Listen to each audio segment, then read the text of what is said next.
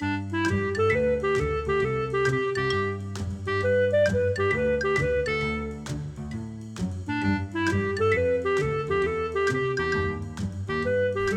你好，我是培佑，欢迎你收听培佑的阅读笔记。每一集我会用五分钟左右的时间和你分享一本书的一个重点，让你轻松学习，持续进步。这一集啊，我要分享的一本书叫做《什么都能卖光光》，作者是一位日本人，叫做桥本和惠。好，桥本和惠哈，非常的厉害，他应该在日本的销售界非常的知名，因为他卖过各种产品，尤其是各种那种在百货业啊，或者是那种大润发、家乐福那种生活卖场卖的那种产品，呃呃，这个比如说果汁机啊。啊，比如说吸尘器啊，啊，比如说这个奶粉啊，好，保健食品啊，好，各种他都卖过。他就是属于专门，比如说厂商生产出了一个产品，然后上架到各个量贩店，那不知道怎么卖，就得找桥本和惠。卖的效果不好，就来找桥本和会。只要桥本和会一出手。业绩完全就会冲上去，而且不是冲上去那么简单，通常还会冲到全国第一名、第二名，真的是有够厉害哦！很像我们现在那种，我们去看那个直播带货啊，线上厉害的直播带货的那种感觉一样。不过桥本和会是现场版就是了。诶，他不知道有没有在做直播带货哈？如果有的话，真的是很想要。现场亲临他的风采有没有？没办法看现场，线上也可以，对吧？好了，那我先来记录一段哈，我从他书中节录出来的一段笔记来了。利用提问的形式，可将对话带进你来我往的状况。当你跟客人提问，客人也回答了你，就客人的心理来说，此时转身离开会觉得不好意思。以前我在销售健康食品时，就用过这种方式跟客人提问，而且只问味道怎么样啊，好吃吗？就问这个问题而已。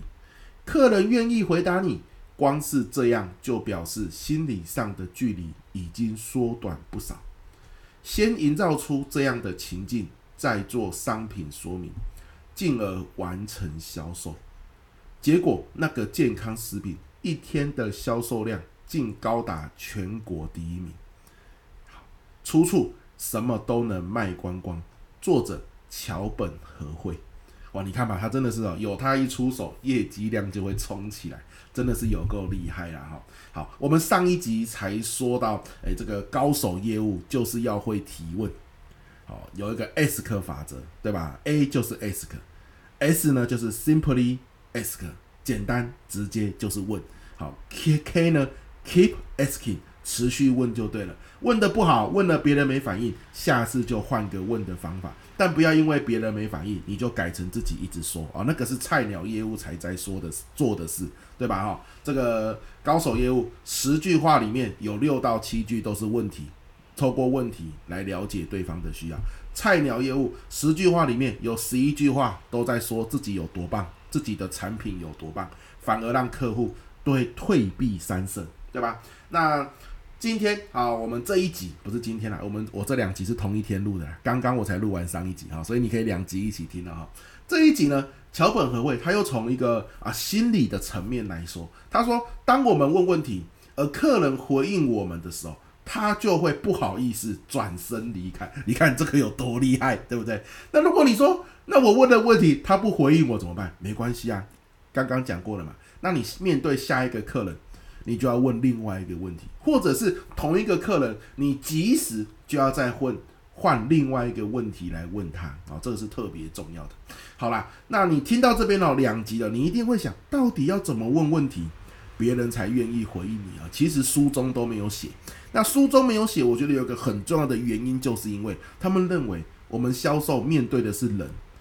或者我们平常沟通面对的是人，而人瞬息万变，各种情况都不一样。所以，当你学了一个固定的招式，反而会把自己局限住，最后用的不是很好。所以呢，他就告诉你，问问题很重要。那怎么问呢？你就是问就对了。你失败了一千次，你第一千零一次就会变成一个更有经验的人。那如果你不问，你只失败一次，你就会你就会比失败一千次的人还少了啊更多啊灵机反应，或者是问出别人想回答问题的火候。问就对了。好啦，那我自己本身是一个讲师嘛。如果你问我说，到底要问怎么样的问题，学生才愿意回答？有些时候我在教室里面问一个问题，学生也都没有想法。可是呢，一样的主题哦，问了另外一个问题，学生反而愿意回答。好，所以到底要问什么问题呢？好，我这边跟你分享一下我简单的经验啦。哈，第一个大的概念就是不要问跟他生活情境没有关的问题。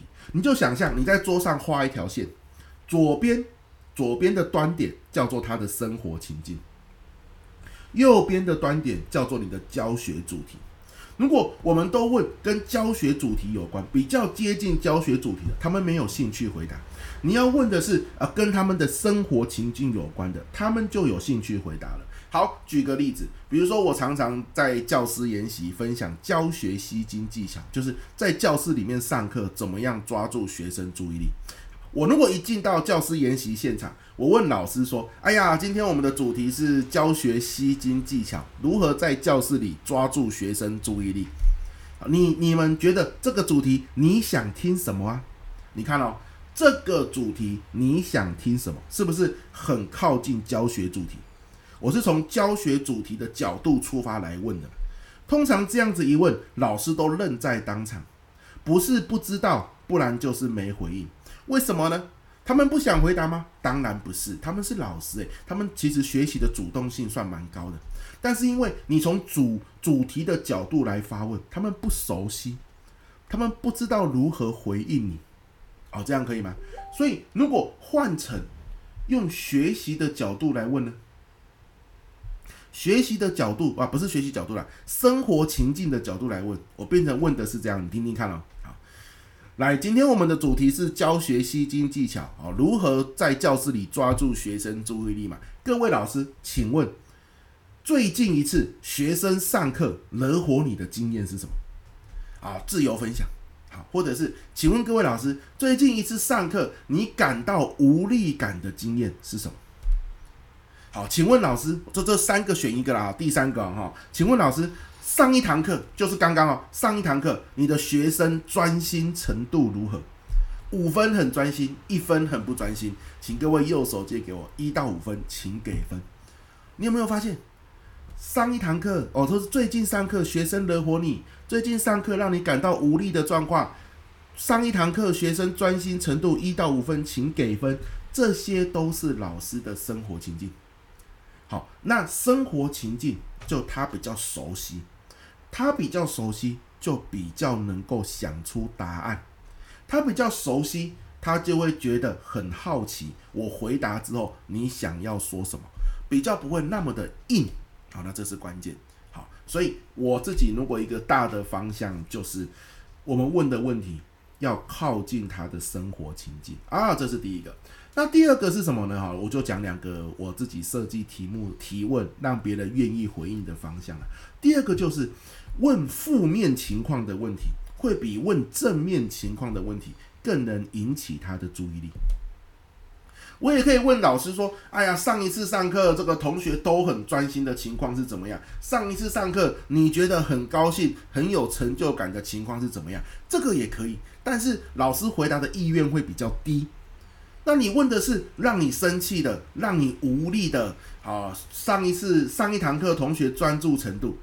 会比较能够引起他的好奇心，甚至老师会很好奇其他人的答案。你看，好奇心就被引起了。有一句话是这样子说的嘛，不是每个人都有好胜心啊，有些人很佛系，有没有？最近有说佛系青年、佛系老师嘛，有些人很佛系，可是每个人都有好奇心。所以我自己是用这两个方向啊，第一个从听者生活的角度提问，第二个。从负面的角度啊，让他难过的啊，让他无力的啊，让他感到痛苦的啊，让他无法达成目标的啊，会让他损失的啊，好，从这个角度去提问，那大家大家会比较好奇彼此的答案。好，所以这个是提问的技巧，跟大家来分享一下。OK，那这一集我们就分享到这边了，希望你有收获。我们下一集见，拜拜。